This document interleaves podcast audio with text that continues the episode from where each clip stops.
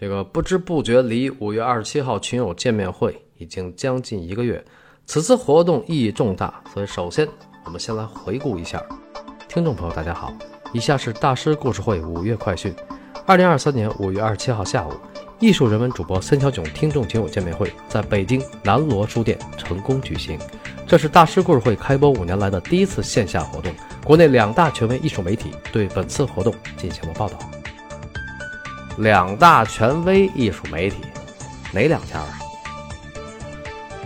书画频道和雅昌艺术网。书画频道，国内唯一的美术专业电视频道，全球覆盖用户超过一点二亿人。雅昌艺术网，当今艺术界最为推崇的互联网品牌，日均浏览量八百万人次。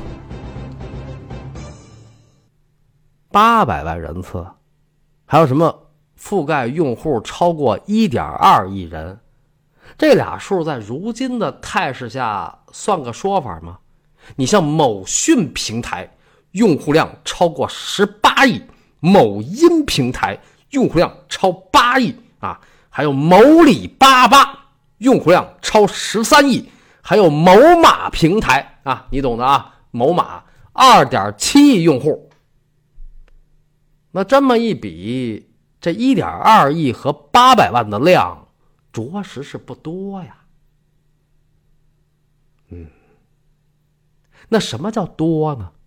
这年头要说多，那就是没有最多，只有更多。但量多一定是好事吗？一味的追求量多，那在量多的日子里，当心诸事不爽啊。呃，其实呢。那些个量多的平台，跟书画频道和雅昌艺术网根本没有可比性，因为后者是专业艺术媒体，有学术性的啊。那这么个门槛儿，受众自然相对小众。但是于当今，此二者就是当仁不让的两大行业巨擘，有了巨擘力挺，在下万分高兴，倍感荣幸。但是比高兴和荣幸更重要的是。梵高大师，这位令大家耳熟能详的苦难艺术家，终于第一次以一个英雄的身份出现在世人面前。因为我写的那本书《梵高：向日葵画家从巴黎到阿尔》。二零二三年五月二十九号和六月一号，雅昌艺术网和书画频道分别围绕着孙小炯的这本心血力作，对本次活动进行了报道，主题为“梵高：一个平民英雄的”。觉醒。呃，那么在此，我感谢书画频道的关毅老师，让这本书出现在书画频道的主档节目《美术新闻》中。感谢雅昌艺术网的莎莎老师和记者丽静女士，让这本书登上了雅昌艺术头条的新书推荐。谢谢。那么说到五二七活动的成功，除了两大媒体的支持，还有两大嘉宾驻场。而说到嘉宾，你懂的。这年头请个嘉宾都是要给钱的，可是我请的这二位却分文不取。那此二人是何许人也呢？北京南锣书店的主理人温金博先生和李可染画院的副院长严波先生。这个南锣书店大名鼎鼎，位于北京著名的南锣鼓巷。周末是其营业的高峰时段，而我能于周六下午在此地办个活动，哎呀，多谢主理人温先生啊，在下不胜感激。同时，我要感谢南锣书店的李店长和书店的工作人员。那么，说到南锣书店主理人温金博先生，其实他不只是一个书店老板。他还是首都师范大学美术学院的副教授，这可是妥妥的文化人呐。是啊，与文化有关的事儿，当然要文化人做主场。而那天的另一位重要嘉宾严波先生，就更是一位资深的文化人。严波先生比我年长很多，私下里我尊称他为严波大哥。严大哥不光是李可染画院的副院长，同时还是中国印刷界的元老级人物，因为他是一九七八年考上的中央工艺美院。这个七八年参加高考，这什么概念啊？不多说了啊。而中央工艺美院就是现在的清华美院的前身。严大哥当时考取的是中央工艺美院印刷系，所以从大学毕业到现在一直做印刷，四十多年了啊。那四十多年印过什么著名的书吗？那可太多了。嗯，说点艺术类的吧，比如精装版大八开的《米芾全集》。比如李可染、范曾、韩美林等名家的画册等等等等吧，以及国内最权威的《芥子园画传》。这个提起《芥子园画传》，学国画的朋友如雷贯耳，这书得买康熙版的，对吧？嗯，国内现行的第一版康熙版《芥子园画传》就是严波大哥印的。他当时印刷用的那个版是李庚先生从日本带回来的康熙十八年彩色芥子园。李庚先生，李庚先生是何方神圣啊？李庚先生是中国目前为数不多的还健在的艺术大师。学养深厚，学贯东西，系出名门，赤子丹心。他的父亲就是二十世纪中国山水画的一代宗师李可染，所以李庚先生是李可染画院的院长。二零一一年，李庚先生从日本带回来的康熙十八年彩色芥子园几经周折，终于出版。这其中的故事，以后慢慢聊。而当时这部书的出版方是江西美术出版社，印刷方就是严波大哥的公司北京祥利印刷有限公司。严波大哥印的这版《芥子园画传》之所以珍贵，之所以权威，因为它是国内现在所有芥子园康熙版的源头。如今这市面上为什么那么多芥子园康熙版啊？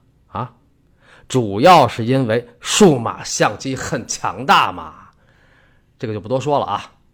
所以严大哥的资深不是吹出来的，因为几十年一直跟大型出版社合作，所以关于我的那本书的出版，最初也是他给了我最重要的信心。早在二零一九年，是严大哥带着我去了第一家出版社，那个出版社非常高大上。连办公地点都是文物保护单位啊！那天他还送了我一本由他们公司印刷的一个荷兰人写的十九世纪欧洲艺术史。而之前我与严大哥只有一面之缘啊！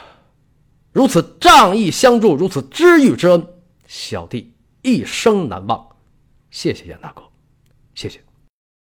那么说到感谢大师故事会开播五年期间，有很多感动，同样令我难忘，所以我还要感谢百分之九十九点九的听众。那为什么是百分之九十九点九呢？因为剩下的那千分之一是来起哄的或来撒野的。网络平台可是公共环境啊。非要不顾体面说话没溜啊，必定会自取其辱。所以呢，我感谢百分之九十九点九的听众，尤其是感谢五月二十七号那天到场的听众，他们是孙文玉、刘慧东、齐诗雨、胡静文、李天宇、李硕、梁天一、蔡冰等群友。我们的听众群特别好，因为有一批特别好的群友，比如。孙文玉大姐，她已经退休了，论岁数是我的长辈，但人家说话特别客气，这就是层次和涵养，这就是艺术和文化对一个人的正向影响。那最后呢，我还要特别感谢这次活动的志愿者，他们是我的群友兼哥们儿卞帅及其家人，群友李丽。及其家人，群友许佳慧和我的校友蓝春雪，以及我的学生许静莹和他的朋友。另外，还有那天有事儿没有到场，但却对这次活动给予巨大支持的北京服装学院的马宝霞老师。是你们的无私付出，让这次活动得以顺利进行；是大家的热心支持，让第一次听众见面会圆满成功。森小囧在此由衷的感谢大家，谢谢！相信今后与各位来日方长，相聚有时。呃，不过那天也出了一个小故障啊，就是直播完了生成不了回放，所以闹得没有到场的群友没法看。包括人在外地和人在外国的群友，但这事到现在我没整明白，这到底是怎么回事呢？所以看来以后关于直播这事儿还得慎重啊。所以关于梵高一个平民英雄的觉醒这个话题，就慢慢聊吧，因为这个话题其实很大。从16世纪的意大利战争，到17世纪荷兰的黄金年代，再到18世纪晚期的第四次英荷战争，然后是19世纪晚期的梵高向日葵画家，最后是一九零零年到一九零一年的庚子国难。我的天哪！这一条时间线穿越四百年，最后还与中国有关，这太魔幻了吧？啊！讲个梵高，不至于这样吧？嗯，说起大师呢，如果只是就事论事的讲，其实没啥意义。要那样的话，看百度不就行了吗？而梵高的意义在于，他的遭遇和启示不光跟欧洲历史、荷兰历史有关，还与二十世纪初的中国以及今天的我们有关。其实这事儿一点都不魔幻。那天在场的群友都听了，对吧？所以线下活动肯定比线上节目更有料。简而言之，梵高的觉醒不只在于艺术和一个人基于个人意义的自我追求，梵高觉醒的意义在于是他让一个民族有了尊严。好，这期就到这里，再次感谢大家，因为活动成功全靠大家，期待早一天咱们能再聚首。那么，关于今天提到的《康熙十八年彩色芥子园》这书，跟梵高到底有什么关系呢？这事儿，咱们以后也慢慢聊，非常有的聊。